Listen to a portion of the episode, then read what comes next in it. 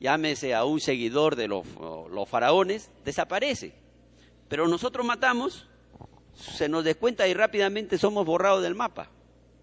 O sea, no nos podemos comparar a otro. Por eso también, en el caso, por ejemplo, de las hermanas, ya póngase que una hermana lleva pantalón y la otra no, pero el juicio no es igual. El puntaje de ella puede ser una madre solar que está al lado mío, entonces yo tengo que valerme, ¿no? Igual, el hermano varón usa pelo largo, pues ya, todo eso, el Abraham que nosotros tenemos, eso aplicarlo, hermanos, ir quitándonos, ¿ya?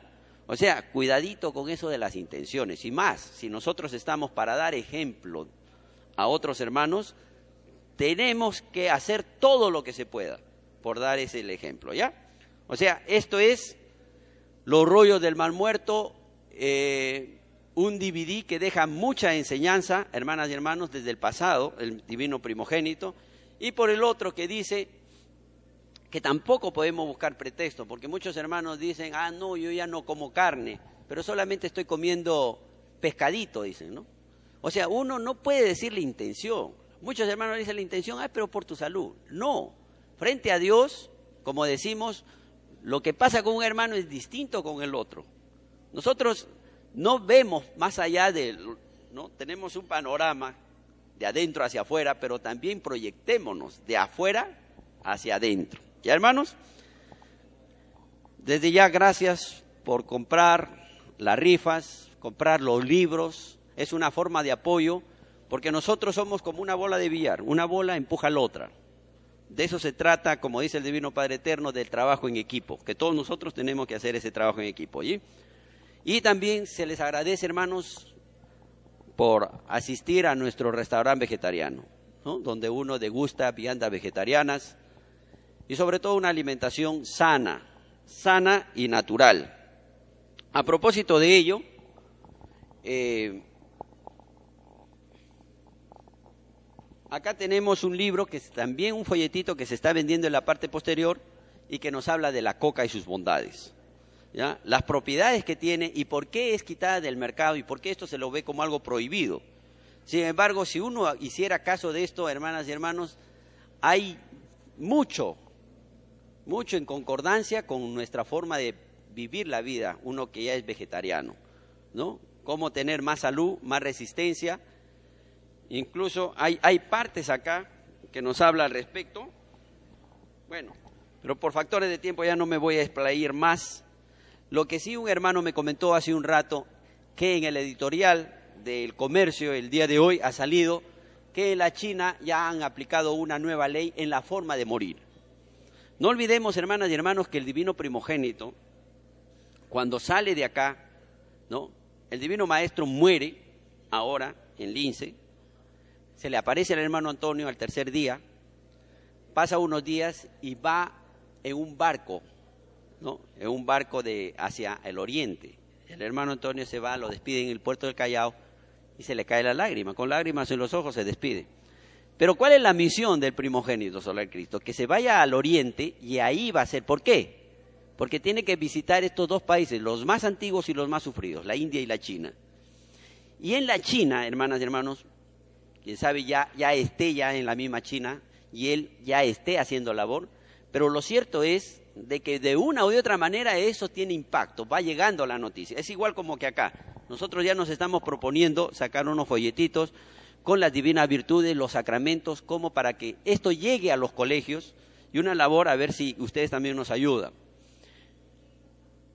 Todos somos parte del cambio, por eso hablamos de revolución. Entonces el Divino Maestro estando en el Oriente, también ya puede hablar cómo es la mejor forma de partir.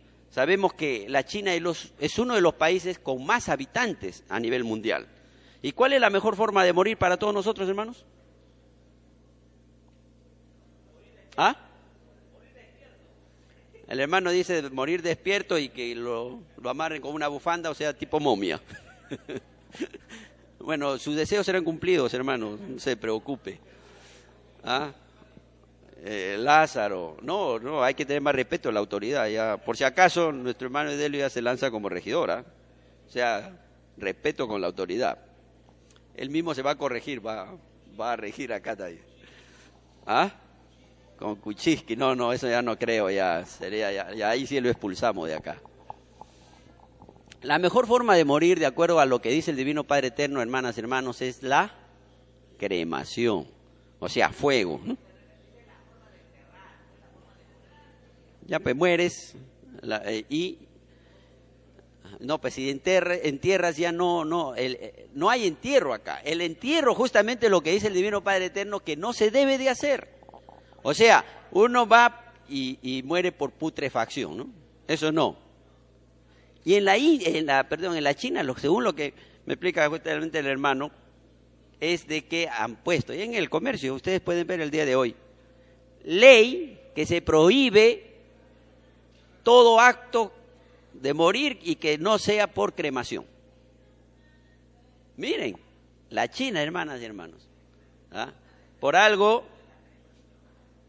por eso, pues, enterrar viene de tierra, no se puede enterrar. No, no, e- eso se esparce también. Tú lo puedes poner al aire y no lo estás enterrando. ¿No? bueno, entonces la mejor forma, manas, sí.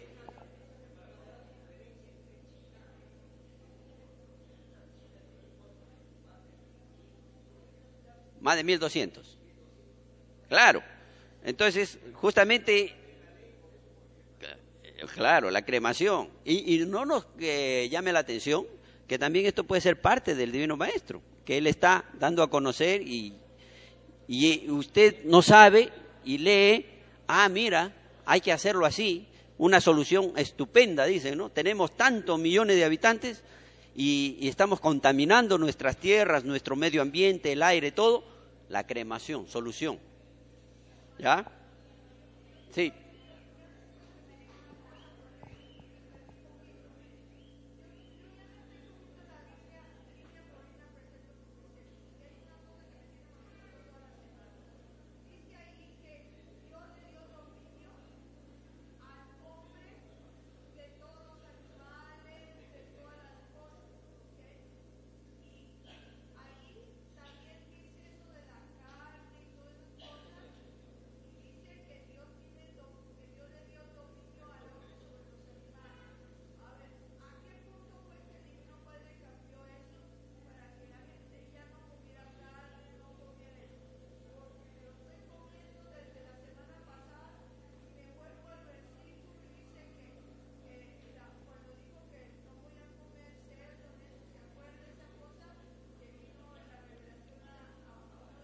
Ya, ya hermana, ya lo que, justamente eso es lo que varias veces, y usted quien sabe cómo nueva se está enterando, pero acá se da prioridad entre la sugerencia y la ley.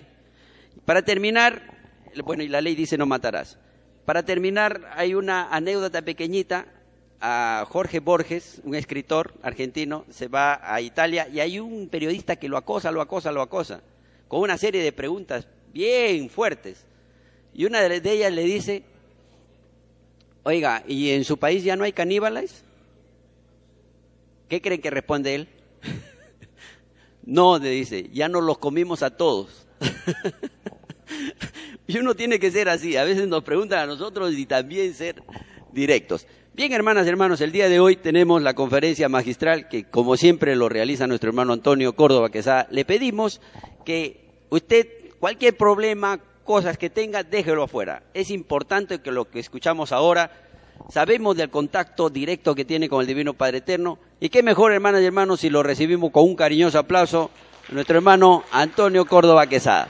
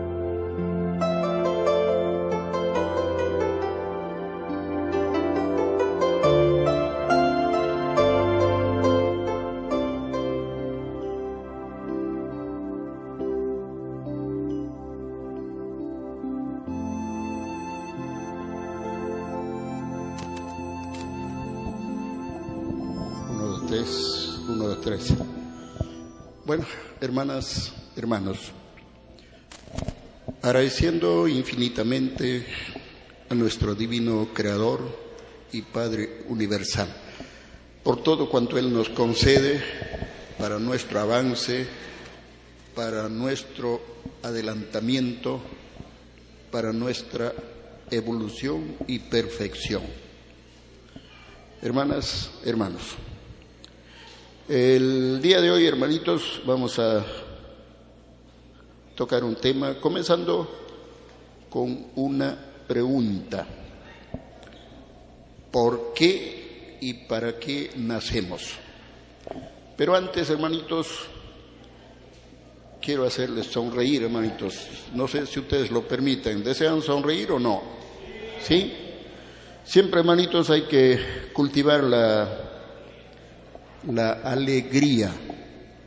Le prometimos al Divino Padre ser alegres como niños, pase lo que pase, pese a las duras pruebas que todos vivimos y experimentamos en esta dimensión terrenal, le prometimos cultivar la alegría.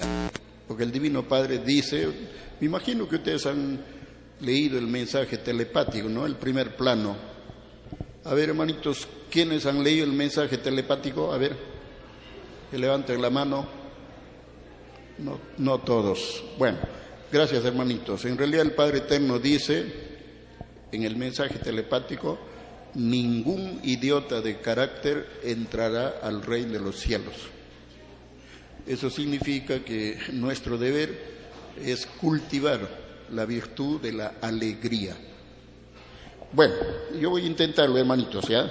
Yo, como ustedes saben, no soy, no soy cómico, no, no soy este, integrante de los chistosos, pero intento. La intención es hacer sonreír a los prójimos. A ver, para comenzar, hermano, ¿cuál es el animal más antiguo del mundo? A ver, el animal más antiguo del mundo. Eso lo sabe mi hermano Eudelio, pero él no está allá. A ver, el animal más antiguo del mundo, a ver. ¿Alguien dijo yo? ¿Ah?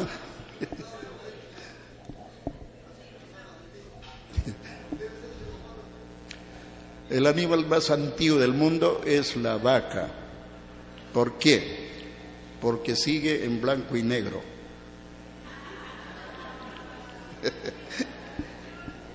Así de sencillo, hermano, sencillo. A ver, otro. A ver, ¿en qué, en qué se parece? Yo diría más bien cuál es la diferencia, ¿no? ¿Cuál es la diferencia entre un árbol y un borracho?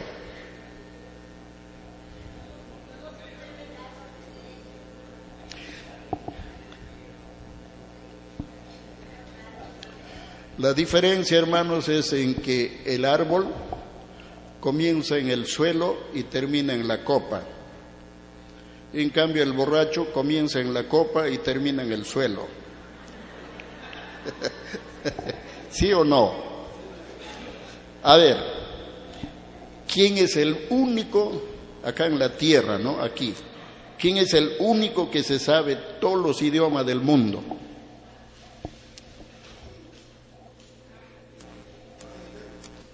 No, pues, acá en la tierra, mundo, mundo. Y si no, mencionaríamos el universo, el infinito, el cosmos, ¿no? A ver, aquí en la tierra, ¿quién es el único que se sabe todos los idiomas del mundo? Cerebrito, cerebrito, a ver, ¿dónde estás? ¿Para qué te quiero? Hermanito, siempre bueno pensar, porque el pensamiento desarrolla el intelecto, el pensamiento amplía el conocimiento, el pensamiento perfecciona la inteligencia. Cuando no se piensa, el cerebro se estaciona, se detiene, con el riesgo de oxidarse.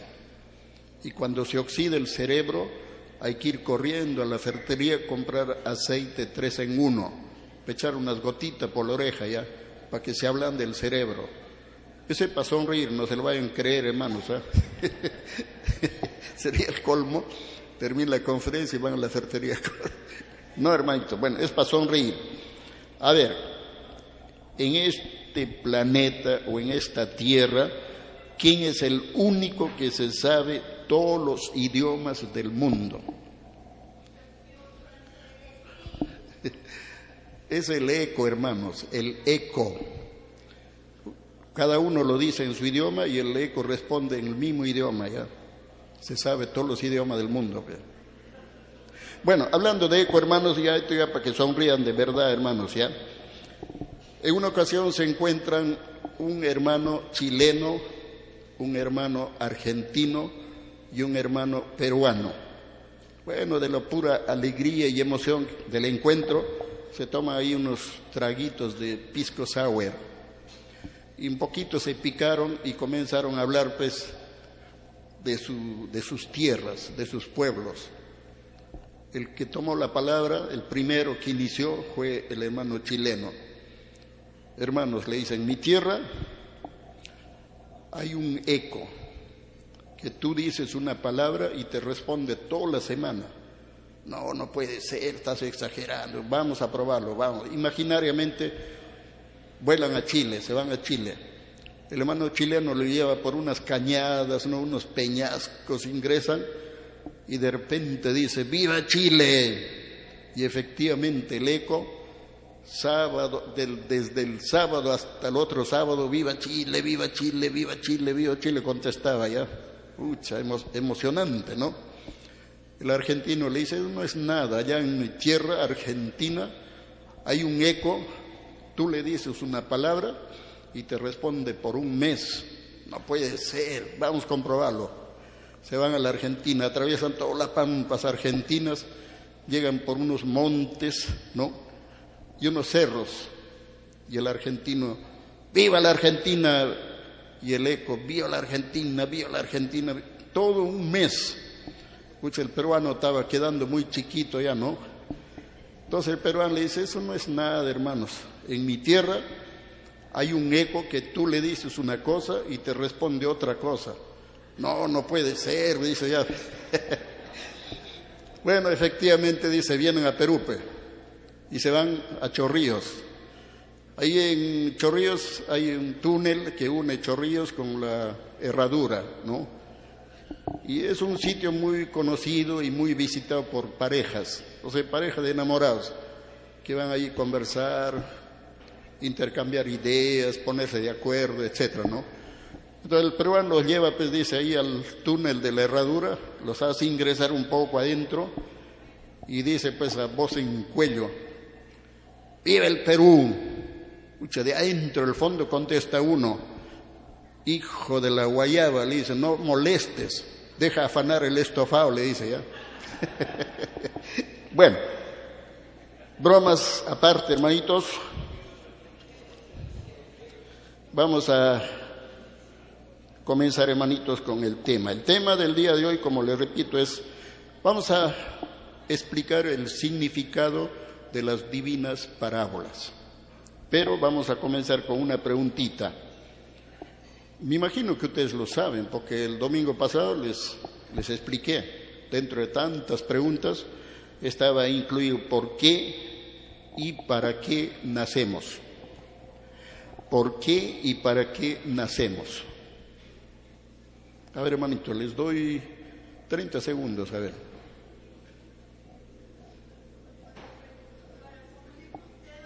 ¿Por qué y para qué nacemos?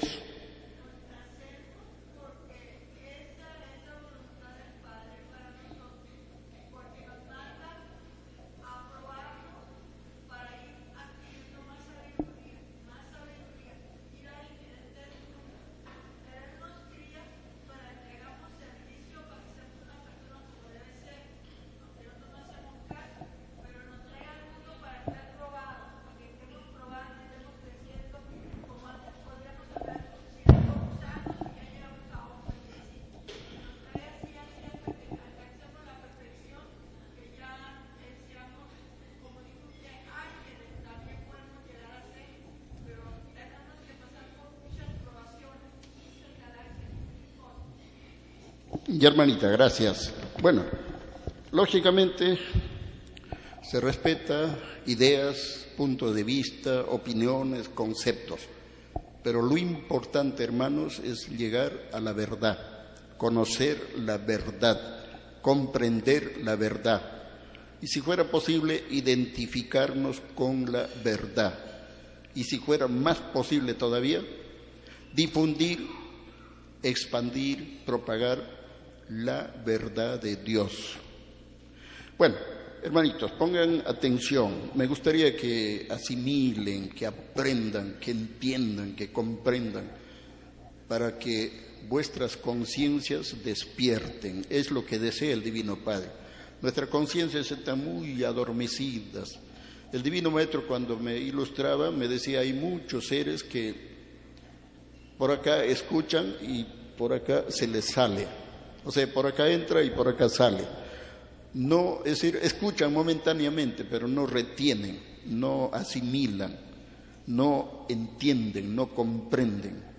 Y finalmente el Padre Eterno nos aconseja perseverar, ¿no? Entonces, hermanitos, vamos a comenzar, hermanitos, la tarea. ¿Por qué nacemos y para qué nacemos? Dos preguntas en uno. Primeramente, ¿por qué nacemos? Todos nacemos porque tenemos el deber moral e ineludible de cumplir con la divina ley mandato que dice, todo espíritu nace de nuevo para conocer vida nueva. Eso es la divina parábola. Ahora, lógicamente, cuando la criatura se proyecta, entiende, comprende que tiene que conocer mundo nuevo, ciencia nueva, filosofía nueva, lecciones nuevas, vivencias nuevas, experiencias nuevas, conocimientos nuevos, como está sucediendo actualmente. Hoy por hoy, gracias al Divino Padre, llega pues la divina doctrina del Cordero de Dios, conteniendo conocimientos universales que el mismo Divino Padre lo envía, lo hace llegar por escrito. El divino mensajero es el mismo divino Cristo, es el mismo divino Padre Solar Alfa y Omega, quien viene de los lejanos soles, Alfa y Omega, de la galaxia Trino del macrocosmos. Es un ser que viene del espacio, por voluntad divina, toma forma humana, vive, convive con los humanos y los humanos ni lo conocen ni lo reconocen. Y allí se cumple la divina parábola que dice, y vino a los suyos, y los suyos lo despreciaron, lo rechazaron. Hermanas, hermanos, todo lo que está escrito en el divino Evangelio es profético y todo se va cumpliendo al pie de la letra. El problema es nuestro, que no entendemos, no comprendemos. Nuestra mente es muy limitada y no acepta, hermanitos, que el Hijo de Dios viene una vez más, nos visita, nos da el conocimiento y finalmente, hermanos, alguien, lógicamente, que no está tan dormido, de alguna forma lo conoce, lo reconoce y recibe el conocimiento. Porque este divino conocimiento, hermano, viene para todos, pero no todos pues se han preparado, no todos han estudiado las Sagradas Escrituras, no todos han cultivado la verdadera humildad, no todos buscan la verdad, no todos se interesan por las cosas espirituales. Bueno, esto sería cuestión de ampliarlo más, pero no quiero saturarles, hermanitos. Ahora, eso es por qué nacemos. Ahora, ¿para qué nacemos? Porque aquí no hay que confundir, hermanos, las, cosas. Una cosa es por qué y otra cosa es para qué. Una cosa, hermanito, es leer, otra cosa es estudiar. No hay que confundir, porque algunos leen y dicen estoy estudiando, dicen, no, no es así. El estudio, hermano, se trata de algo más profundo, con más vehemencia, con más interés, con más concentración y sobre todo con análisis. ahí la mente va ampliando más, va entendiendo más. O sea, las neuronas vibran más y el cerebro asimila más. ¿Para qué nacemos? Bueno, todos nacemos para aprender más, para saber más, para conocer más, para entender más y para comprender más y mejor a nuestro divino Creador y Padre Universal. Todos nacemos para evolucionar y perfeccionarnos más y mejor. Todos nacemos para ser más humanos, más cristianos, más espirituales, más serviciales, a ejemplo del Hijo de Dios. Todos nacemos para amar y servir al Divino Padre en espíritu y en verdad, haciendo la divina y santa voluntad del único Dios viviente que da y quita la vida. Todos nacemos para cultivar y perfeccionar las 318 virtudes que el Divino Padre nos concedió para cumplir con la prueba de la vida humana. Todos nacemos para buscar la verdad que nos conduce a Dios. En realidad, todos nacemos para saber, conocer, entender y comprender que la eternidad es una realidad y la relatividad es una ilusión. Hermanas, hermanos, entiéndanlo, compréndanlo. El espíritu es eterno, la materia es relativa. La materia dura solamente un tiempo, mientras dura la prueba de la vida. Cuando termina la prueba de la vida, el espíritu se despoja de la materia y deja todo lo material. Todo lo material que adquirió en la tierra lo deja. Y la esencia viviente se va libre, hermanitos, incluso libre del cuerpo, parte al espacio. Esa es la realidad, hermanas, hermanos. Entonces, se entiende, se comprende que estamos pasando la prueba de la vida, de la vida relativa, la vida humana, ¿no? una vida de pruebas, una vida de lecciones, una vida de enseñanza, una vida de aprendizaje, ¿no? donde todos debemos aprovechar el tiempo. Y luego, hermanos, nos estamos preparando para la eternidad. Esa es la voluntad del Divino Padre. Pocos entienden, pocos comprenden y pocos son los que hacen sus méritos para hacer la voluntad de Dios y lograr premios divinos. Yo les pregunto, hermanitos, así en, el estado que estamos, ¿no? así como somos, ¿les gustaría eternizarse? ¿Sí? Humanamente, hermanos, no somos perfectos. Y sería pues eternizar la imperfección. Y ustedes saben que la imperfección es relativa. Entonces, aquí algunos ejemplos, hermanitos, porque esto si uno quiere lo profundiza, lo amplía hasta el cansancio. Pero como dice, a buen entendedor, pocas palabras. Hermanitos, a ver, el bien es eterno, el mal es relativo. El amor es eterno. Lo contrario al amor se llama odio. El odio es relativo. Relativo significa pasajero, transitorio, efímero, que dura solamente un tiempo, después se evapora, se volatiliza y se acabó. La moral, la verdadera moral es eterna, la falsa moral es relativa. La ciencia, la ciencia de Dios es eterna, la ciencia de los hombres es relativa. La verdad, la verdad de Dios es eterna, la verdad de los hombres llega solamente hasta el ataúd y nada más. Eso se llama relativo, pasajero. La alegría, la verdadera alegría es eterna. La falsa alegría es relativa. La sabiduría, la sabiduría de Dios es eterna. La sabiduría de los hombres dura solamente un tiempo y nada más.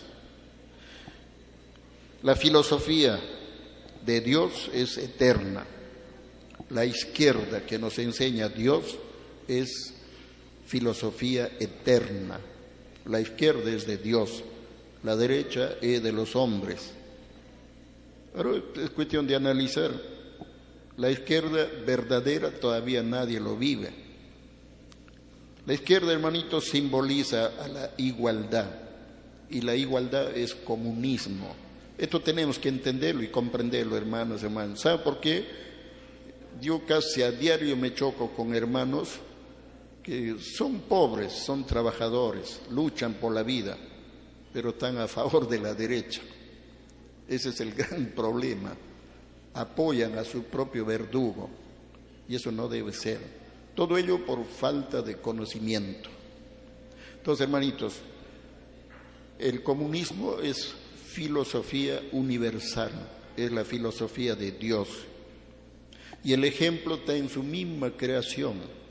El sol alumbra y da su calor para todos, no importa ricos, pobres, blancos, negros, jóvenes, viejos, hombre, mujer, para todo, hermanito. La tierra que pisamos es de todos y para todos. El aire que respiramos igualmente es de todos y para todos.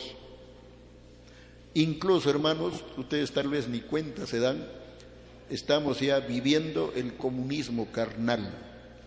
Todos somos de carne. Y bueno, pues nos falta llegar, como dice, al entendimiento para aprender a compartir lo material.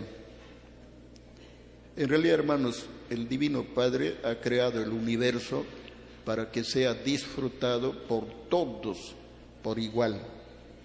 Esa es la voluntad del Divino Padre una divina y santa voluntad que nosotros hasta ahora no lo comprendemos. Por eso que estamos sufriendo.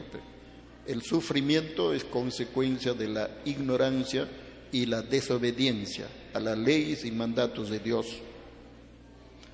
Hermanas, hermanos, más tarde o más temprano vamos a comprender estas divinas y sublimes enseñanzas de la divinidad porque la divinidad nos enseña para nuestro bien. Nunca la divinidad enseña para nuestro mal. Eso lo hace la parte contraria. O sea, el enemigo de Dios es lo que se encarga de tergiversar las cosas y hacer opuestamente a la voluntad de Dios. Y nosotros muchas veces nos dejamos llevar por lo que dicen y finalmente terminamos decepcionados. Porque hay mucha gente, ustedes lo saben, hay mucha gente que más cree en los pastores humanos que en el Divino Padre. Muchos creen más en los falsos pastores que en el verdadero pastor. El verdadero pastor es el Divino Jesucristo, el Hijo de Dios, el Alfa y la Omega, el que nunca murió ni jamás morirá, el fiel y verdadero el que prometió volver para llevar a cabo un juicio moral a toda la humanidad. Es el divino Jesucristo. Él es el verdadero pastor. Pero en la prueba de la vida surgieron cantidad de pastores, ¿no? Para todos los gustos, como se dice, y han dividido a la humanidad, los han confundido, han formado grupos, grupos, grupos, grupos, todos sitios y dice Dios, rebaño dividido, rebaño disperso, es rebaño muerto. Bueno, para terminar, hermanitos, el conocimiento es eterno, la ignorancia es relativa, la perfección es eterna, la imperfección es relativa. La espiritualidad es eterna, la materialidad es relativa. Las 318 virtudes de la luz son eternas, pero la creación de Dios es dual. Si existe una virtud de la luz, se entiende que también existe una virtud de las tinieblas. Si existe el bien, significa que existe también el mal. Si existe la verdad, pues existe también la mentira, ¿no? Entonces tenemos que saber discernir y finalmente diferenciar, escoger y definirnos. Un solo Dios, una sola verdad. Así de sencillo, hermanas, hermanos. Bueno, acá para comenzar, ¿no? Como un pequeñito ejemplo, hermanitos. Cuando el divino Cristo, el alfa y la omega, en el pasado terrestre dijo, yo soy el alfa y la omega, quiso decirnos, yo soy el principio y el fin de toda forma de vida. También quiso decirnos, toda forma de vida la inicio con doctrina y toda forma de vida la termino con doctrina. Con la llegada de la divina revelación alfa y omega, ya ustedes saben, nos damos cuenta que estamos viviendo en un error, estamos viviendo los últimos tiempos de los errores. Ahora, reconocer nuestros errores es principio de humildad. Ustedes, hermanitos, no van a justificar sus errores ante el divino juez. Tenemos, hermanitos, que bajar la cabeza. Divino Padre, me equivoqué, fui ingrato, fui malagradecido, fui desobediente por ignorante, no estudié su divino evangelio, no profundicé sus divinas enseñanzas, no analicé las divinas parábolas. Por lo tanto, he vivido en constante ignorancia y esa es la causa de mis errores. Divino juez, perdóneme, no lo voy a volver a hacer. Qué hermoso.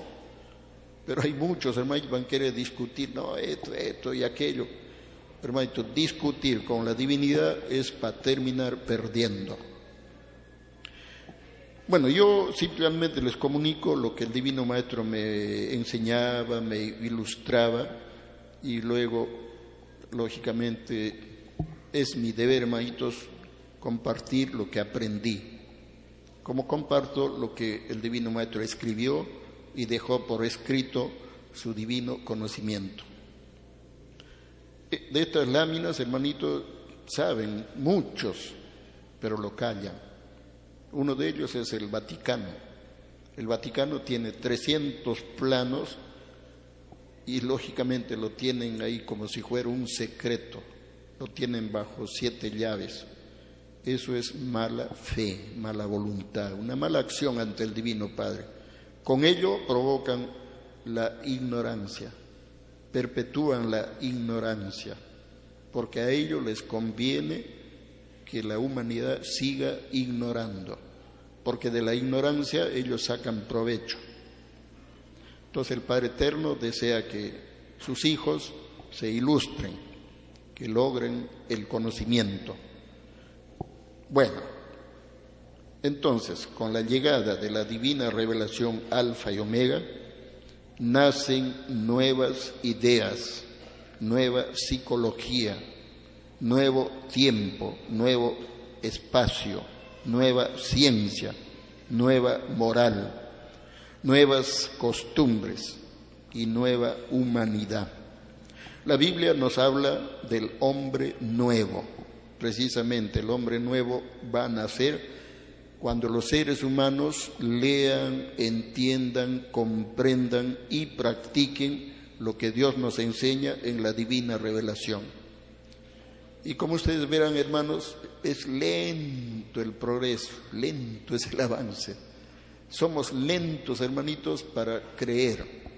Somos lentos para entender, somos lentos para aprender, somos lentos para comprender. Y para hacer las cosas somos más lentos todavía. A veces me da la impresión que hemos tomado caldo de tortuga ya. Sí, pues, lentitos somos, hermanos. Bueno, disculpen a veces mi forma de, de decir, de enseñar lo que yo quiero, hermanitos, que entiendan, comprendan, aprendan, asimilen. Y qué hermoso en el momento que ustedes, de cuenta propia, de iniciativa propia, lo pongan en práctica, ¿no? Por ejemplo, la ley divina dice, el que tenga boca, hable y anuncie las buenas nuevas del Señor. Qué hermoso, hermanito, ¿no? Salir y dar el aviso, ¿no? He visto, he leído, he escuchado y en cierto grado he entendido y comprendido, ¿no? Que solo por medio del conocimiento vamos a salir de la encrucijada en que nos encontramos. Solo por medio del conocimiento vamos a salir del subdesarrollo en que nos encontramos. Solo por medio del conocimiento vamos a salir de la ignorancia en que nos encontramos. Qué hermoso, ¿no? Eso, como le digo, sale de cada uno. Acá no se obliga nada a nadie. Tampoco se pide, hermanos. Yo a lo menos lo digo por mí. Desde un principio nunca pedí un céntimo para que me ayuden a difundir. Yo tenía un ahorrito, eso lo dediqué al Divino Padre. Se me acabó el ahorro, como soy artesano, tenía por ahí retacitos de oro, pedacitos de cadenitas del trabajo que hacía, o algunos trabajos que me mandaban a hacer, me dejaban un adelanto y se, iban a México, Estados Unidos, y apelaba, yo agarraba, lo, lo vendía y con eso seguía la difusión. Años, he estado como cuatro o cinco años en ese plan. Hasta que por fin la gente comenzó a entender, a comprender, leían y lógicamente se convencían que realmente era algo que viene para la humanidad. Acá los medios de comunicación, hermanitos, no nos dan bola, nos cierran la puerta. Yo me cansé de ir muchas veces en forma personal a las radios, a las televisoras, a los periódicos, a las revistas. Luego, cuando ya se formó la hermandad, muchos de ustedes se acordarán, hemos ido, hermanitos, a las televisoras, grupos de 200, 300, 500 personas hemos ido, hemos hecho marchas, incluso hemos ido al Congreso. Ahí tengo toda la documentación, está ahí archivada. Nada que ver, hermanos. Hemos hecho marchas al Palacio de Gobierno, a la municipalidad. Hermanas, hermanos, Así está el sistema. El sistema no quiere saber nada con la verdad. Porque en el momento que el pueblo sepa la verdad, el pueblo, hermanitos, le da la espalda al sistema y el sistema se derrumba. Ellos cuidan, hermanitos, su, posición. Entonces, hermanitos, todo ello tenemos que ir entendiendo y comprendiendo. Eh, antes de continuar, bueno, acá hay dos puntitos. Cuando, cuando el Divino Maestro dijo, mi reino no es de este mundo, tenemos que entender y comprender que Él venía de otro lugar del universo. Hoy con la divina, con la divina revelación sabemos que Él viene de la morada celestial. Él viene del lugar en donde todos fuimos creados. Él viene del macrocosmos. Él viene del reino de los cielos. Por eso que él decía, mi reino no es de este mundo. Luego dijo, allá donde yo voy, ustedes todavía no pueden ir. Porque nosotros, hermanitos, así como somos, ante los seres del macrocosmos, somos como hormigas. Si nosotros llegáramos a esos mundos del macrocosmos, esos seres, hermanito, nos ponen el pie y nos aplastan como nosotros hacemos aquí en la tierra en forma inconsciente con las hormigas. Entonces están caminando y cuentan, saben que una hormiguita está cruzando la vereda y lo ponen el pie, lo aplastan ahí, lo dejan como estampilla, ¿no? Por eso el Divino Cristo nos dijo, ustedes todavía no pueden ir allá. Luego nos dijo, voy allá a prepararles un lugar y regreso por ustedes para que ustedes también estén en donde yo estoy. Entonces eso significa que teníamos que prepararnos porque va a llegar el momento en que el Hijo de Dios cumple su promesa. Él viene para recoger a los seres, pero entiéndase bien, seres que obedecieron la ley de Dios, seres que hicieron la voluntad de Dios, seres que estudiaron la palabra de Dios, seres que hicieron obras buenas, seres que trabajaron por la unificación, seres que cultivaron la más elevada moral que la mente puede imaginar. O sea, la divinidad selecciona de acuerdo al aurea de cada uno de nosotros y lógicamente nos invitan a subir a las naves plateadas y nos transportan por el infinito espacio.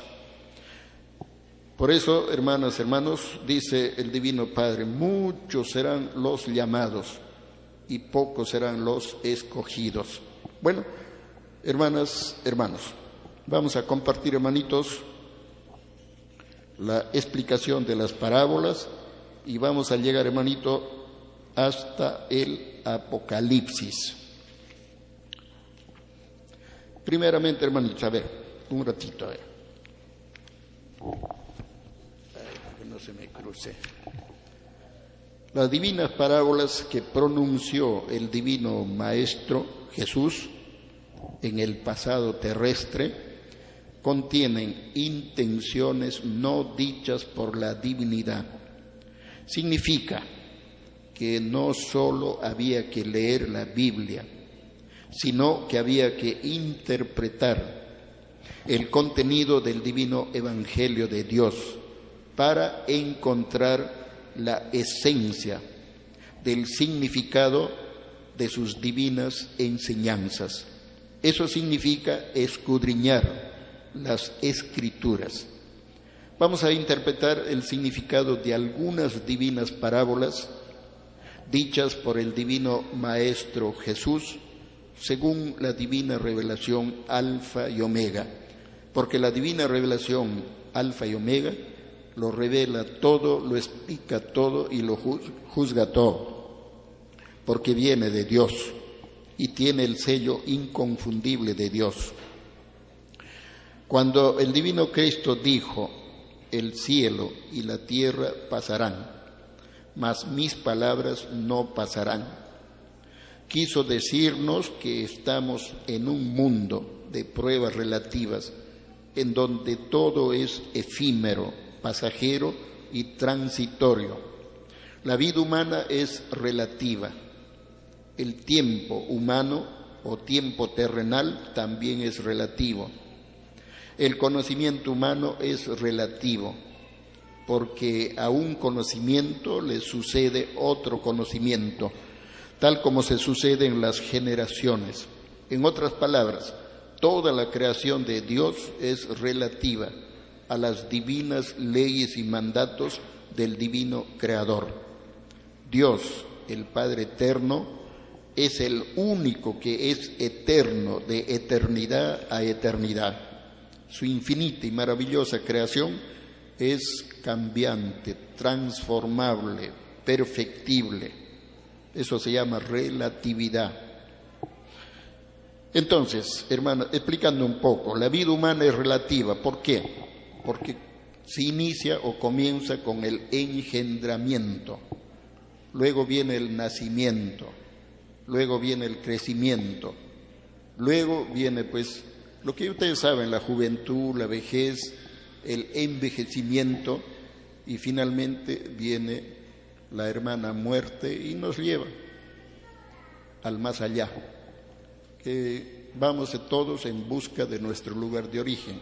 Pero ya ustedes saben la ley, llegan a la morada celestial, repito, vuelven a la morada celestial solo los que hicieron la divina y santa voluntad de Dios, los que respetaron la divina ley, los que cumplieron los divinos mandatos, los que vivieron la vida cristianamente y con la más elevada moral.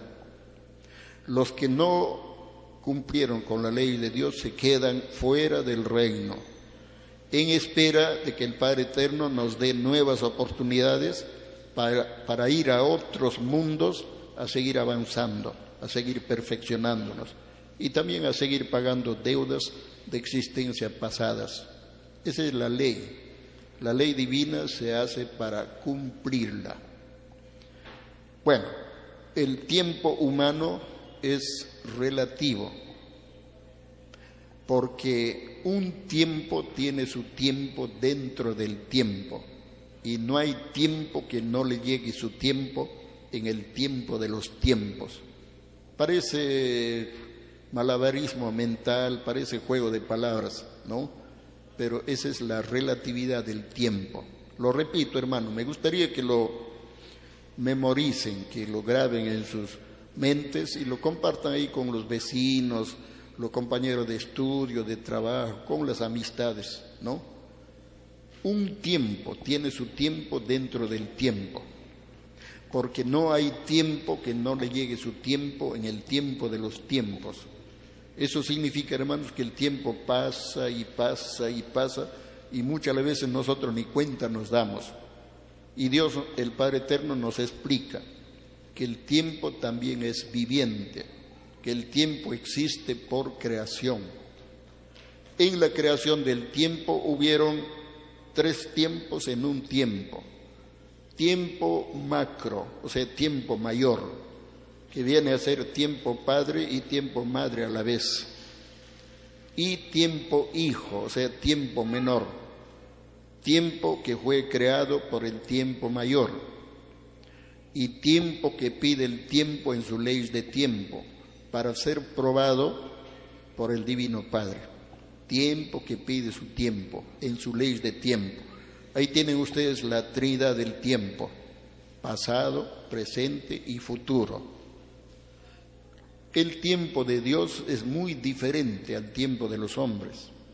El tiempo de Dios es tiempo eterno, tiempo celestial. Un segundo celestial equivale a un siglo terrenal. Esa es la razón del por qué Dios tarda en dar cumplimiento a sus profecías. Lo repito, un segundo celestial equivale a un siglo terrenal. Imagínense, hermanos, hermanos, alguna vez cuando difundí este conocimiento ahí en el parque eh, universitario, frente a la Universidad de San Marcos, un hermano con su Biblia en la mano me comenzó a discutir. Ese es un invento tuyo, eso no está en la Biblia. Yo le dije, en la Biblia. A ver, búscalo. Le digo, hermano, tanto tiempo hemos tenido para leer y quieres que te señale dónde, no, pues no seas gracioso, le digo. Si has leído la Biblia, tú sabes bien, le dije que ahí está escrito, donde los apóstoles dicen, hermanos míos, no olvidéis que mil días de los nuestros es apenas un día para el Señor. Así está escrito en la Biblia. Pero les vuelvo a repetir, la Biblia no solo hay que leerlo, sino que hay que interpretarlo hay que proyectarnos, hay que ampliar, hay que profundizar también. Entonces, mil días de los nuestros, ¿no? que viene a ser cerca de tres años, ¿no? viene a ser apenas un día para el Señor. Ahora ya por concepto telepático de revelación, el Padre Eterno nos explica, un segundo celestial equivale a un siglo terrenal. Eso significa que los 20 siglos que nosotros estamos cumpliendo aquí en la tierra, para Dios son apenas 20 segundos o de repente un suspiro. Y es así que el Hijo de Dios ya está de vuelta en la tierra y la gente está totalmente dormida. Se ha olvidado del retorno del Hijo de Dios, se ha olvidado del divino juicio, se ha olvidado de que Dios prometió al final de los tiempos os enviaré el Espíritu Santo de la verdad, que les conducirá hacia la verdad total. El Espíritu Santo de la verdad es el conocimiento puro que envía el Padre Eterno a sus hijos terrenales, en forma de escritura telepática, en forma de revelación, una de las infinitas formas de manifestarse del Divino Padre porque el Padre Eterno, siendo infinito, Él se manifiesta de infinitas formas, hasta donde la mente humana pueda imaginar. Un pequeñito ejemplo, cuando Dios, cuando el Padre Eterno va a visitar el mundo de los microbios, aunque ustedes no lo crean o no lo entiendan, el Padre Eterno se reduce a microbio, chiquitito, hermano, invisible y penetra el mundo de los microbios. Vive y convive con los microbios y los microbios ni cuenta se dan que están frente a su creador. Cuando el Padre Eterno, en su divino libre albedrío, decide visitar el mundo de los gigantes, el Padre Eterno toma la forma de gigante, enorme, kilómetro de estatura, atraviesa las nubes, las nubes apenas le llegan a la, a la rodilla y el Padre Eterno penetra el mundo de los gigantes, vive y convive con los gigantes y los gigantes ni cuenta se dan que están frente a su Creador. En el caso nuestro, cuando Dios en su infinito amor y bondad va a visitar el mundo de los humanos, que somos nosotros, el Padre Eterno toma la forma humana. Incluso, hermanito, nace como humano. ¿Acaso no se acuerdan de Belén, el pesebre? Jesús nació, hermanitos, en un pesebre humilde, sencillo. Creció, vivió con los humanos. Los humanos, mi cuenta se, se han dado, hermanos, que estaban frente al mismo Dios, porque Jesucristo es Dios Padre hecho Dios Hijo para visitar a sus hijos. Alguien por ahí me discutió, no, hermano, que esos son inventos tuyos. Me decía, no, pues hermano, ahí está en la Biblia. Cuando Jesucristo, hermanitos, conversaba con los apóstoles, les decía, yo voy al Padre, yo soy el camino. Los apóstoles entre ellos se miraban, no, no entendían, pues, no comprendían. Y el divino Cristo en su infinito amor y bondad les repetía, yo voy al Padre, yo soy el camino. Felipe, un apóstol, ¿no? Respira profundo, como quien dice, toma valor y le dice, Señor, muéstranos al Padre y eso nos basta. Entonces el divino Cristo le dice, Felipe, Felipe, tanto tiempo estoy con vosotros y ustedes todavía no me conocen. Eso significa, hermano, que el divino Jesucristo es el mismo divino Padre que toma forma de hijo y viene a sus hijos humanos, trayéndonos conocimiento, enseñarnos el verdadero camino de la evolución y la perfección. Cristo, hermanos, viene pues a preparar al ser humano para que cumpla con la ley de Dios y avance hacia el conocimiento y la perfección y que logre la verdadera felicidad. Es lo que desea el Divino Padre. Pero ¿cómo podemos ser felices si nosotros no obedecemos la ley de Dios, si no hacemos la voluntad de Dios, si no cumplimos con, con lo que el Divino Padre nos enseña? Bueno, vamos hermanitos a continuar. A ver, el cielo y la tierra pasarán, mas mis palabras no pasarán. Significa que estamos en un mundo de pruebas relativas, en donde todo es efímero, pasajero y transitorio. La vida humana es relativa, el tiempo humano es relativo, el conocimiento humano es relativo, porque a un conocimiento le sucede otro conocimiento tal como se suceden las generaciones. En otras palabras, toda la creación es relativa a las leyes y mandatos del divino creador. Dios, el Padre Eterno, es el único que es eterno, de eternidad a eternidad. Su divina creación es cambiable, transformable y perfectible. Cuando el divino Cristo dijo, y llegará la verdad por sorpresa, como la sorpresa que causa un ladrón en la noche, quiso decirnos que Dios Padre prometió enviar el Espíritu Santo de la verdad para conducirnos hacia la verdad total.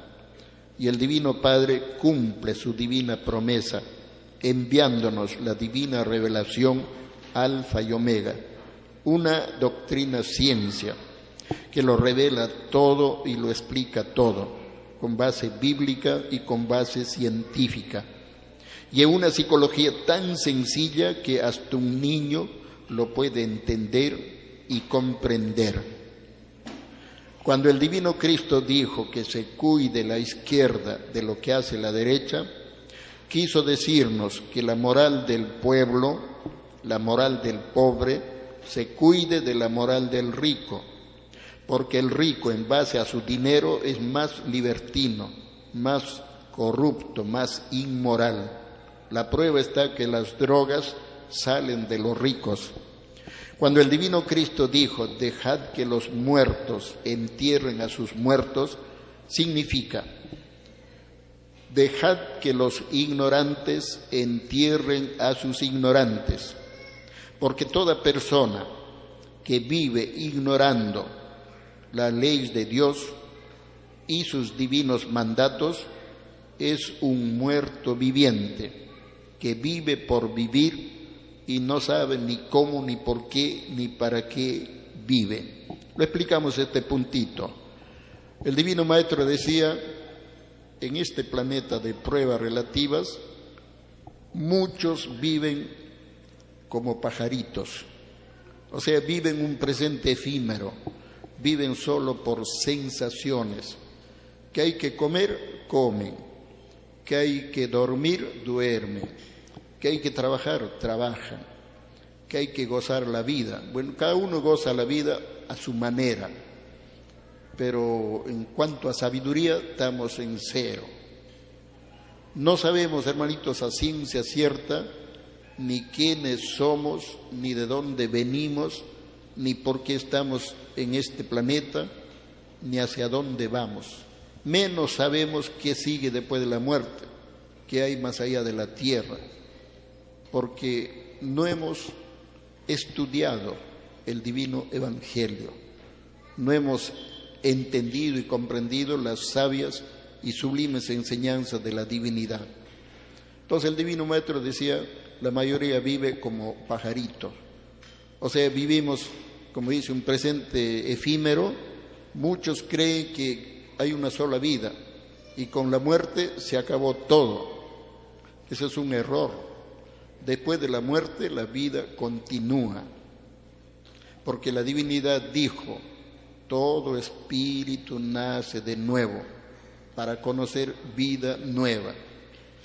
Hay otra parte del Divino Evangelio que dice, hay que nacer de nuevo para ver el reino del Señor. Entonces, hermanitos, si nosotros como espíritus somos eternos y el universo es infinito, yo les pregunto, hermanitos, ¿una sola vida humana será suficiente para saberlo todo, para conocerlo todo, para comprenderlo todo? Claro que no, pues hermanitos. La vida humana es un suspiro, es un chispazo frente a la eternidad de Dios. La vida humana, hermanos, es como dice, un pasito más, una enseñanza más, un aprendizaje más. Termina el ciclo de la, vida, dejamos el cuerpo como quien deja un vestido viejo, usado, pasado de moda y la esencia viviente, el espíritu, parte al espacio. Pero ¿cómo se prueba? ¿Cómo se comprueba? Dicen algunos. Todos dormimos y cuando dormimos soñamos, ¿sí o no? Entonces, en el sueño, el cuerpo, la materia, sufre cansancio y se queda profundamente dormido. Yo he visto personas, hermanito, hay algunos que duermen con un ojo abierto, hermanito, así por si acaso, dicen ya. Hay otros hermanitos que te roncan, se roncan fuerte, que quitan el sueño a, los vecinos. Bueno, hay muchas formas, hermanito, secos se quedan, hermanito, ni cuenta se dan, hermanito. Y se da el caso cuando la gente se duerme tan profundamente, los rateros entran, hermanitos, y rebuscan todo lo que pueden y se lo llevan. Eso se ha dado, hermanito. No sirve dormir demasiado, hermanitos, ¿ya? Entonces, hermanitos, ahí en el sueño el espíritu se retira, se desdobla, pero todavía no se rompe el cordón de plata. El cordón de plata está escrito en la Biblia como el hilo de plata, o en otras Biblias dice la cadena de plata. Se refiere a ese cordón, hermanitos, que une al espíritu con el cuerpo. Ese cordón sale del ombligo. Ese cordón, hermanos, es magnético y se estira hasta del infinito. Si el espíritu, hermanito, es humilde, si el espíritu es estudioso, si el espíritu es trabajador, si el espíritu lee la palabra de Dios, hermanitos, con fe, con amor, hermanitos, en el sueño ese cordón se estira, se estira y puede llegar a los mundos paraísos. Ahí ve maravillas. Y luego cuando termina el, el tiempo del sueño, por el mismo cordón el espíritu vuelve así.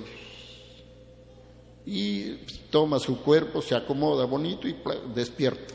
Vuelve a la dimensión terrenal. Eso fue un sueño. Y lo que vio, lo que escuchó, queda grabado parte en la mente.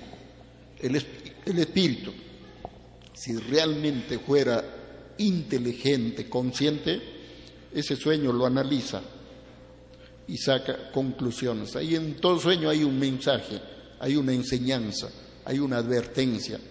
Pero el espíritu dice, soñé esto, vi esto, escuché esto y a 24 horas se olvidó y pierde maravillosas oportunidades, hermanos. Para interpretar un sueño hay que saber el significado de los números, hay que saber el significado de las palabras, hay que saber el significado de los colores y todo eso lo enseña el Divino Padre ahí en la ciencia.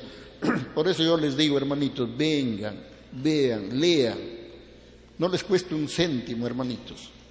Si alguna vez ya se conmueven, se convencen, hermanitos, de que es la palabra de Dios, hermanitos, den una, una manito, no, voluntario, no, nada de, no se pone tarifa, nada de eso, hermanito, algo que salga de su corazón. Es para la radio, o es para los volantes, o esto es para los afiches, o esto para las separatas, así, hermanitos. Y lógicamente, hermanito, yo lo administro el mayor peso que tenemos, hermanito, en gastos es el pago radial. 1.500 dólares mensual por dos horas diario. Eso tenemos que pagar. Acá, lógicamente, nos ayudan. Los hermanitos trabajan en la parte de economía, la sudan y, bueno, nos ayudan consumiendo los alimentos. Todo eso se va juntando, hermanitos. El capital no se toca, eso se separa. Lo que excede, eso lógicamente entra a la economía de la hermandad. Y con eso hacemos la labor. Si alguna vez nos ayudaran ya decididamente, entramos a la televisión, hermanitos, y mostramos los divinos planos de a uno por uno y compartimos las enseñanzas que el Divino Padre nos da en la divina doctrina. Pero todavía no, no, no es el momento, no se puede. Y ahí estamos, hermanitos, dándole vuelta. Hoy por hoy está brotando cierta inquietud, hermanitos, de la divina revelación. Nos invitaron para Guayaquil, full gente, hermanitos, 1500 personas, hermano, un local hermosísimo, grande. Y bueno, llegamos acá, una semanita, hermanos, nos vuelven a invitar para Quito. Tenemos ya tarea para Quito, hermanitos. Está pendiente una tarea para Argentina. De Brasil también se están interesando. En México también, hermanito, está brotando, hermanito, la inquietud. Así, hermanitos la divina ciencia no se detiene. Somos nosotros los que nos detenemos, hermanitos, porque todavía no, no brota la verdadera fe. Siempre estamos con dudas, será, no será, voy, no voy. Miren, arriba, cuando le pedimos la vida a Dios, le prometimos, Divino Padre, cuando llegue su divina verdad, yo seré el primero de estar ahí, yo daré la mano, daré el hombro, si es posible, daré todo lo que soy para que tu, divina palabra salga para todos. Esa es la promesa. Pero como ustedes saben, prometer es muy fácil. Cumplir la promesa no es tan fácil. Y ahí estamos, hermanitos, en esa lucha. Bueno, vamos a continuar, hermanitos. Dejad que los muertos entierren a sus muertos.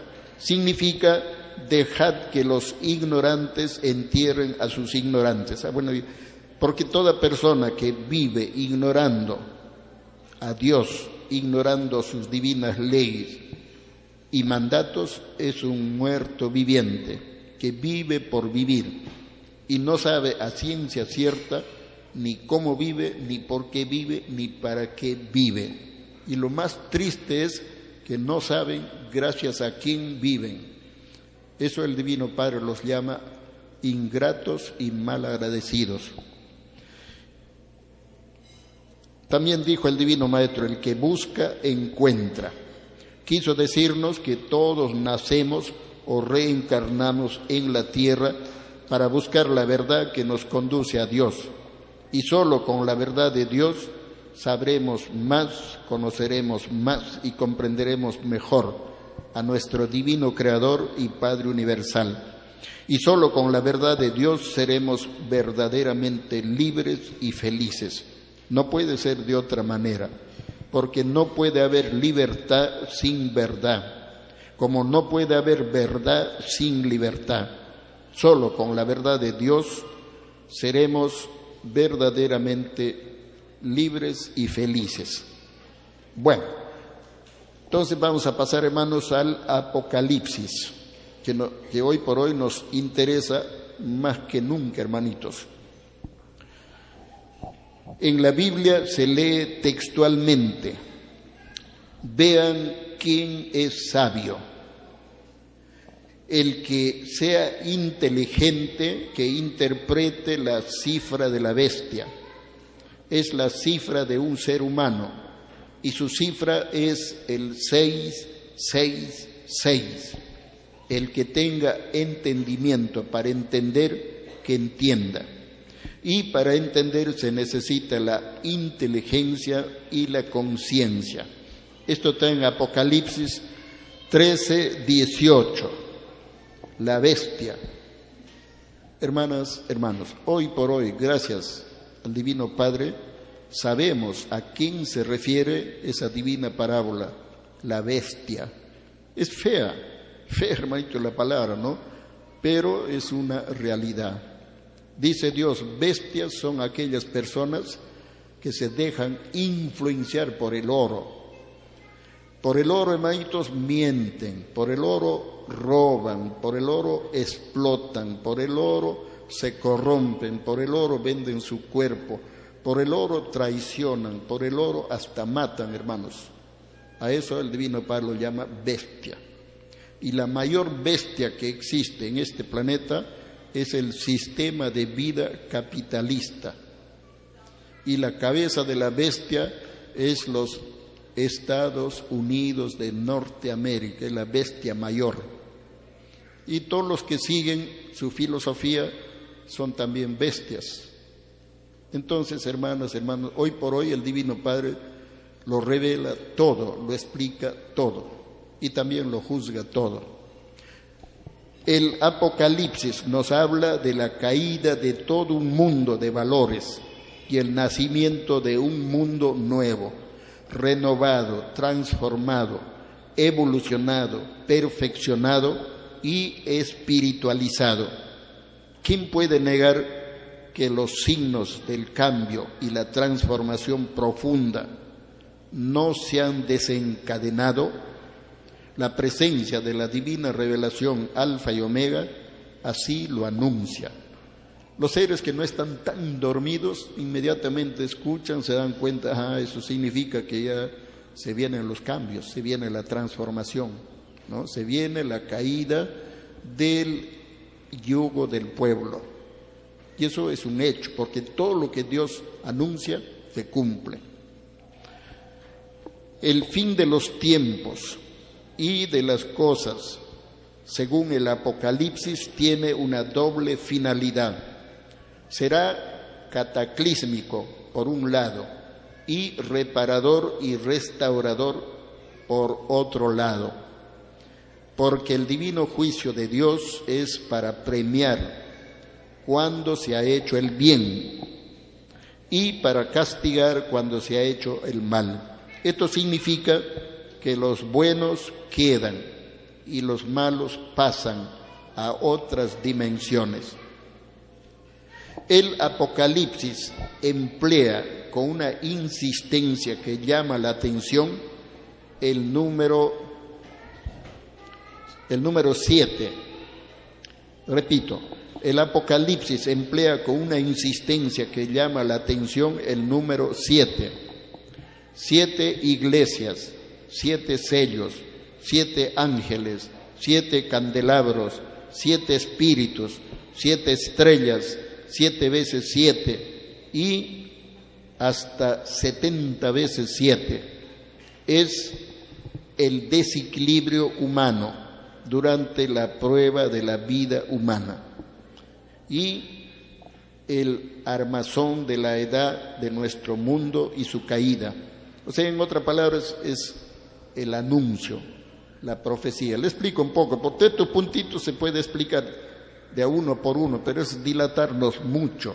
Por eso les dije al principio, para buen entendedor, pocas palabras, ¿no? Pero siempre bueno de vez en vez ampliar un poco, comentar, explicar, para que la mente capte un poquito más. Este puntito, el 7. Dice el Padre Eterno, las mitades del siete no son iguales. Uno es más y otro es menos. Cuatro más tres, siete. Significa que nos hemos desequilibrado. Sin darnos cuenta somos seres desequilibrados. ¿Por qué? Porque más pensamos, más nos preocupamos por lo material y descuidamos lo espiritual. Lo material, hermanito, vale solamente para el presente, lo espiritual vale para la eternidad. Eso es lo que no hemos entendido y no lo valorizamos. Entonces el Divino Padre, con el divino conocimiento, nos invita a recuperar nuestro equilibrio, porque solo con el equilibrio lograremos la armonía. Y habiendo armonía hay felicidad. Para ello tenemos que luchar, tenemos que sudar, hermanitos. Entonces, hermanitos, en el, en el, Evangelio todo, todo tiene significado, como lo vamos a ver en la siguiente página. Se podría pensar que el texto de Juan es un libro de otro tiempo y de otra dimensión, antiguo y fantástico, pero cuando la moderna teoría matemática de Tom sobre las catástrofes coincide con él, entonces se guarda silencio, como si callando se puede subsanar los errores humanos y se pudiera evitar el castigo divino. Si hubo y si hay un aviso de parte de Dios, será por algo que el hombre no lo tome en cuenta. Los principales personajes del Apocalipsis son el Cordero, los veinticuatro ancianos, las doce tribus de Israel, los ciento cuarenta y cuatro mil elegidos, la bestia apocalíptica, la gran ramera, los cuatro jinetes del Apocalipsis, el anticristo, el coro de ángeles, los dos testigos y la mujer y el dragón.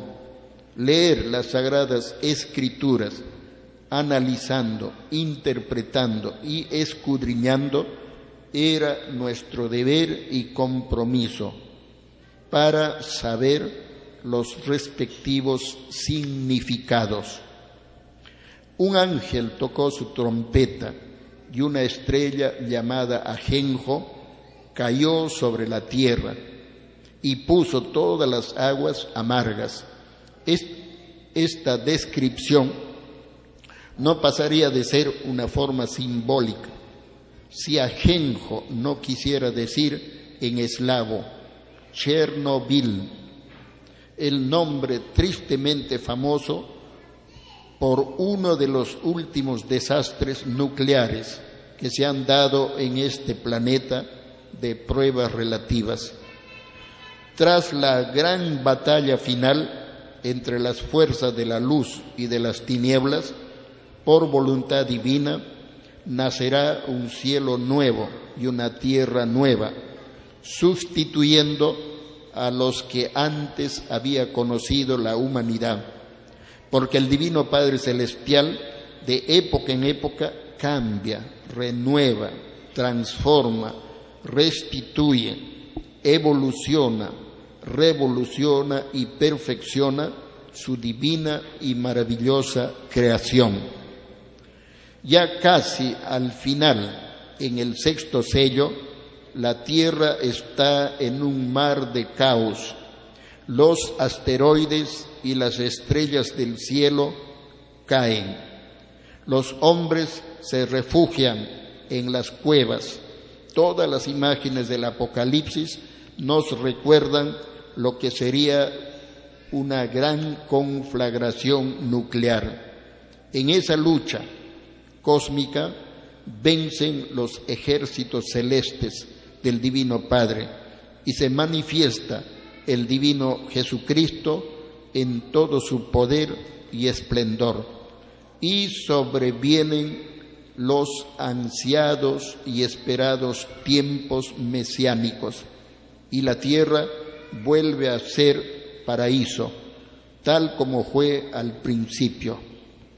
Es por eso que fue escrito, lo que es ya fue y lo que fue será, porque el pasado fue presente, el presente será pasado y el futuro será presente.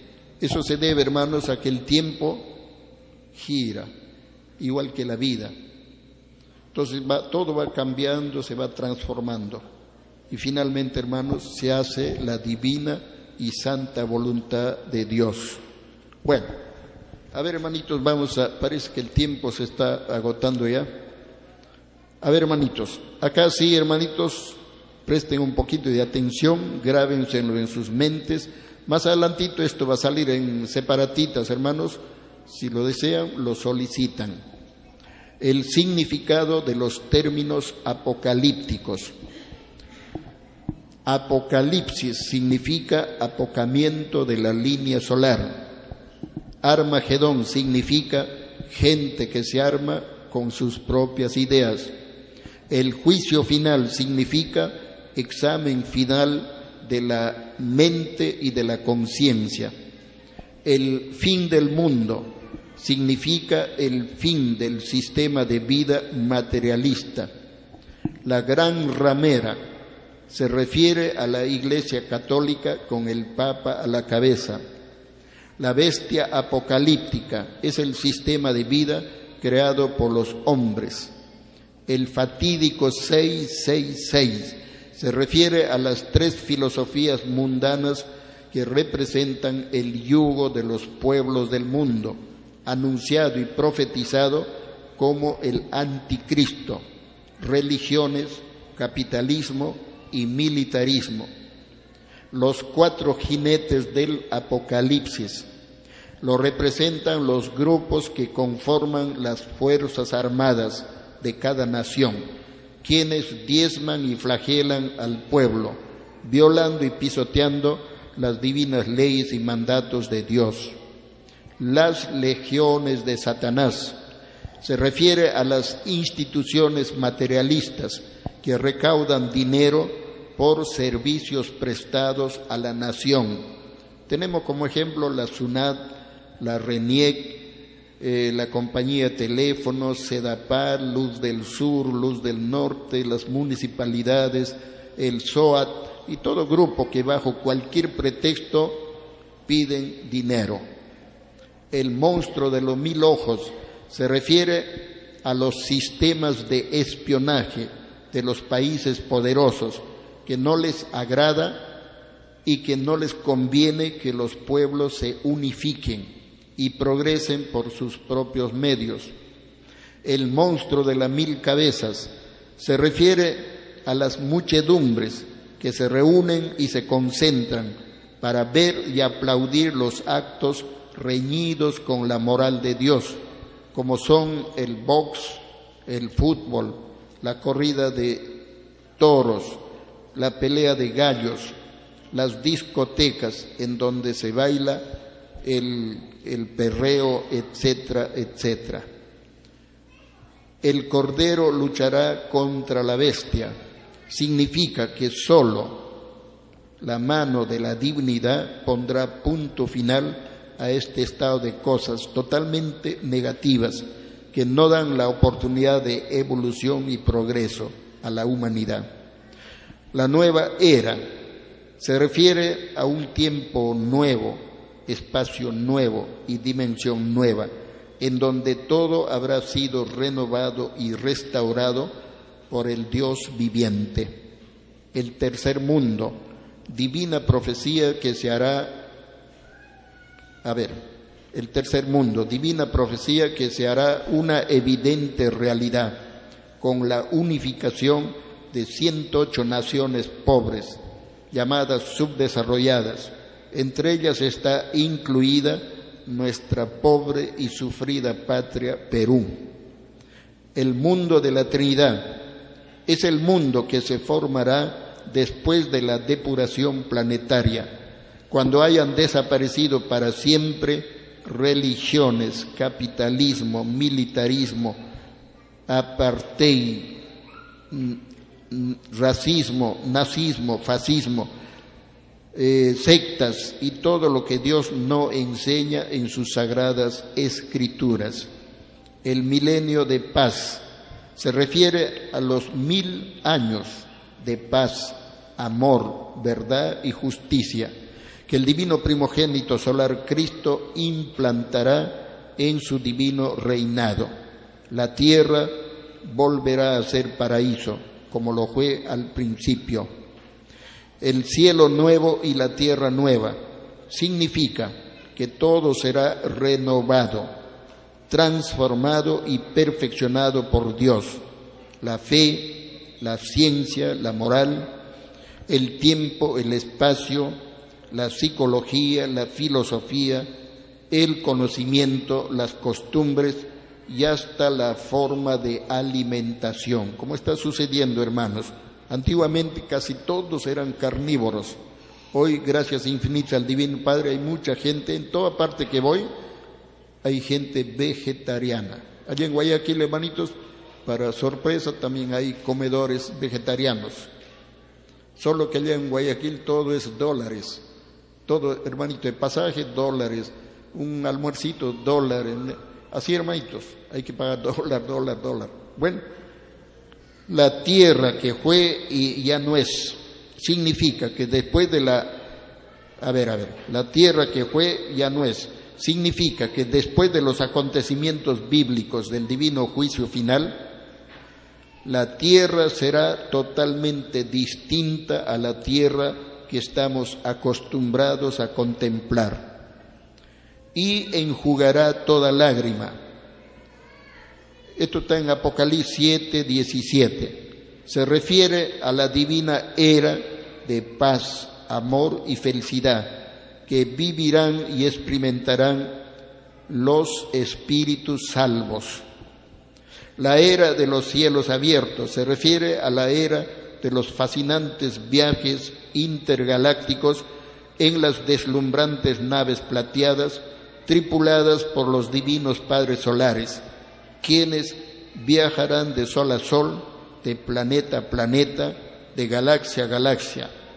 Es la era que será conocida como la era de las maravillas y prodigios.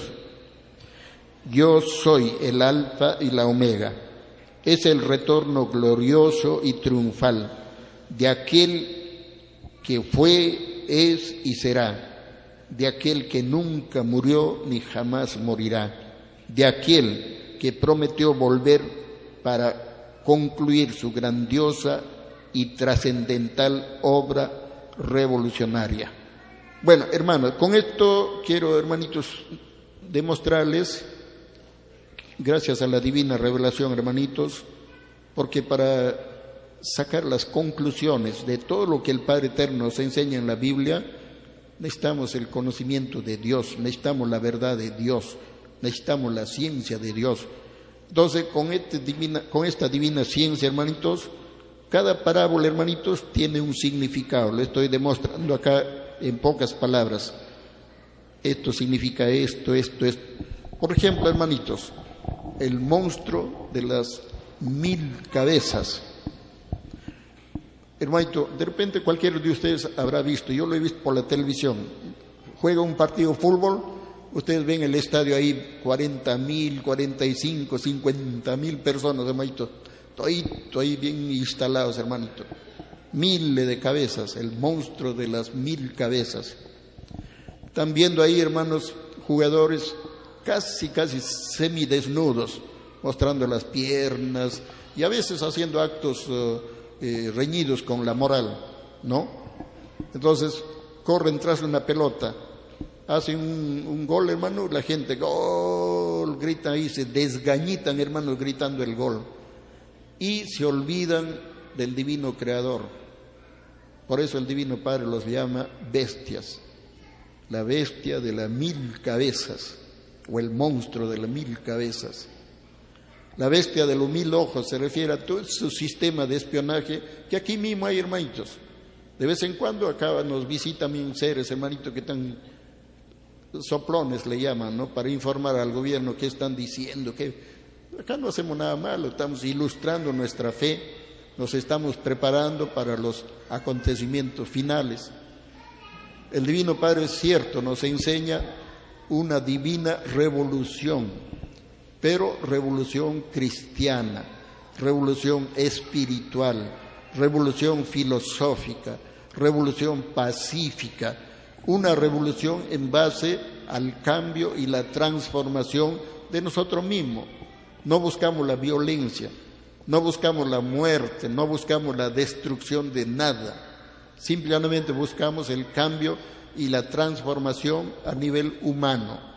Porque el Divino Padre dice, toda violencia genera más violencia y se inicia la autodestrucción del hombre por el hombre. Eso es lo que quiere evitar el Divino Padre en su infinito amor y bondad. Entonces tenemos que saber entender y comprender. Esa revolución nos enseñaba el Hijo de Dios en el pasado terrestre y la gente no lo entendía. Esa revolución en cierto grado lo practicó el hermano eh, Gandhi, Mahatma Gandhi, el hermano hindú, y logró, logró su propósito. derrotó, derribó al, al imperio, este, ¿cómo se llama? El inglés Hoy por hoy, antiguamente Inglaterra era pues una potencia, hermanos.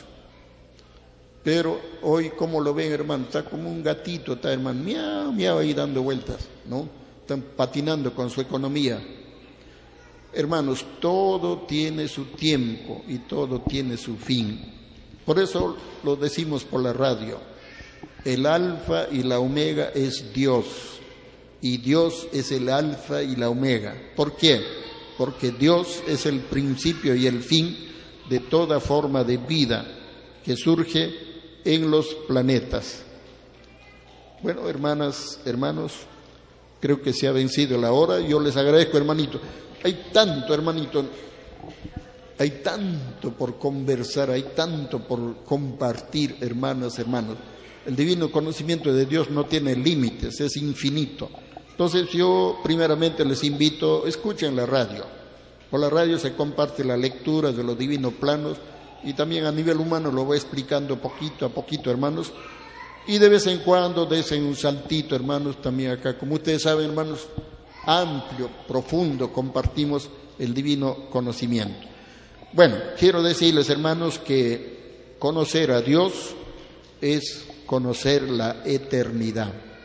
Comprender a Dios es comprender la eternidad.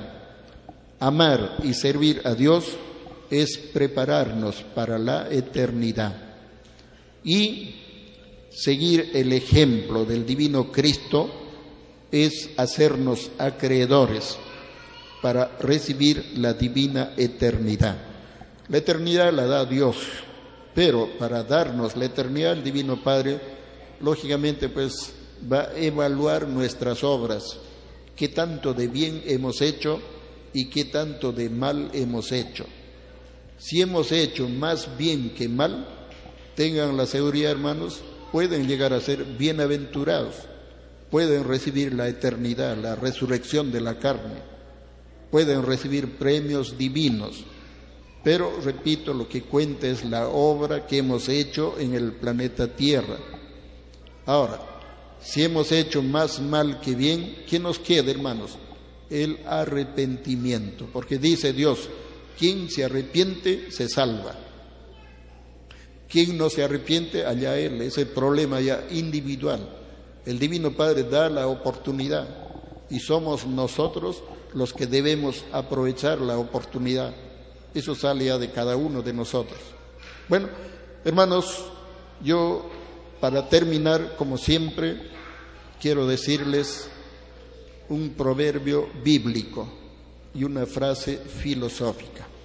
El proverbio, hermanitos, está en, la misma Biblia, pero Biblias antiguas, porque la Biblia moderna, hermanito, han suprimido muchos libros, lo han sacado, hermanitos. No hay el libro de la sabiduría, no hay el libro de los números, no hay el libro de los profetas. O sea, hay muchos libros, lo han sacado, hermanito. Traten de conseguir una Biblia así antigua, una Biblia completa. Ahí hay un libro que se llama de las eh, eclesiástico, eclesiastés, proverbios, el libro de los proverbios.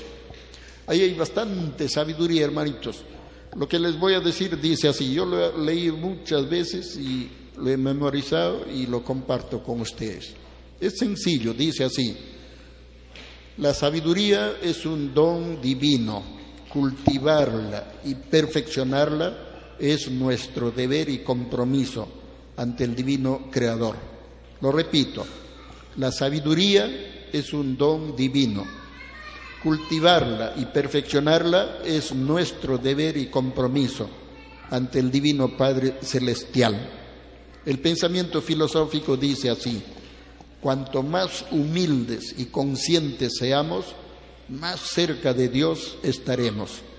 Lo repito, cuanto más humildes y conscientes seamos, más cerca de Dios estaremos. Gracias hermanas, gracias hermanos.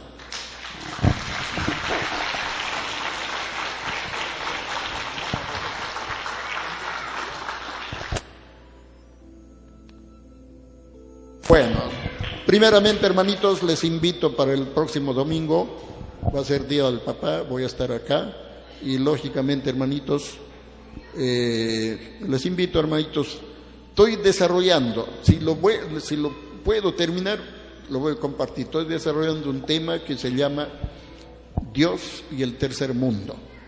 A ver, a veces les digo la verdad, maestro, me llegan hermanos de la universidad, dos, tres, dos, tres, me llegan, bla, bla, bla, ya no tengo tiempo para escribir, entonces lo dejo ahí para más adelante. Pero si llego a terminarlo, hermanito, eso va a ser el tema, pero no lo estoy asegurando porque estoy comenzando, hermanito, por ahí un poco. Dios y el tercer mundo. Pero lógicamente, hermanitos, de repente compartimos la lectura, el origen divino del Padre Jehová. ¿No? Es un, plano muy bonito donde hay bastante sabiduría, que lógicamente muchos lo entienden, otros muchos no lo entienden, pero todos hemos nacido para entender a Dios, para comprender a Dios. Todos hemos nacido para amar y servir a Dios en espíritu y en verdad. Bueno, hermanitos, ese es para el domingo. El siguiente domingo voy a estar, hermanitos, una vez más. Ya de ahí de repente me voy a ir eh, descansar otro mes. no, hermanitos, siempre voy a seguir. Yo sigo con el problema esto de la columna, no puedo movilizarme como debe ser. Y bueno, hago todo lo que humanamente se puede hacer. Luego, hermanitos, quiero consultarles. Vamos a ver, hermanito, ahí una, sorpresita, hermanos. Bueno, ya se los adelanto. Es un anuncio para la actividad de Quito. Y van a ver ahí a la hermana Marina Popovich de una conferencia que menciona Alfa y Omega de Perú. Ella estaba acá dos veces, creo, ¿no? O tres, tres veces a venir, nos ha visto. Algo que les ha causado asombro, hermanitos, a muchos seres, ¿no? Una hermandad, como dice, pobre, sin fondos y traer hermanos astronautas de la Rusia y trae muchos hermanos que han venido hermanitos de España, de México, de Argentina, de diferentes lugares hermanito. Bueno, eso es cuando se quiere hacer las cosas agradando al Divino Padre. El Divino Padre nos ayuda de una u otra forma. Ahora les quiero preguntar, vamos a ver ese cortito ahora y les quiero preguntar, ¿qué desean ver? Ha habido tres llamadas, hasta cuatro han habido, hermanito, que me piden para repetirlo. Hace tiempo presentamos un documental muy bonito que se llama La Tierra, ¿no? O sea, vemos la madre tierra, cómo crecen las plantas, etcétera, etcétera, ¿no? Todo lo, todo lo que pasa en la naturaleza, me han pedido repetirlo. O de repente quieren ver el ladrón de Bagdad, ¿no? A ver, ustedes escojan, hermanitos, y lo lanzamos. La tierra, o el ladrón de Bagdad? A ver, decídanse. A ver, la tierra, la tierra, hermano, la tierra, la madre tierra, nada. El ladrón, nada con el ladrón.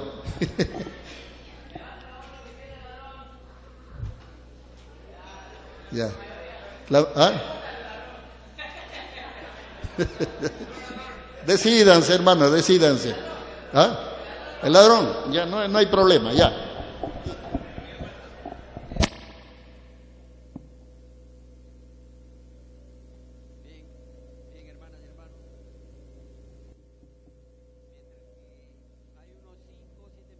pueden visitar a al segundo piso, nuestro restaurante vegetariano, y luego proseguimos con el ladrón de Bagdad. Aparte, para la próxima semana no se olviden, hermanas y hermanos, vayan comprando su tiquecito. El Día del Padre celebramos y tenemos un televisor en blanco y negro, pero también a colores. Un televisor plasma, hermanas y hermanos, y al igual que saco de arroz, saco de azúcar, otros, otros y otros. Y hay también regalito sorpresa. Va a estar muy bonito y todo por un precio simbólico de 10 nuevos soles. ¿Ya? Hermano Delio dice que quiere sacarse el televisor, quiere ver el mundial, quiere ser parte del monstruo de las mil cabezas. No, eso hay que tener cuidado y hay que nosotros aquilatar los sabios consejos que se dan a conocer acá. Bien, hermanos, hermanos, regresamos luego de este break.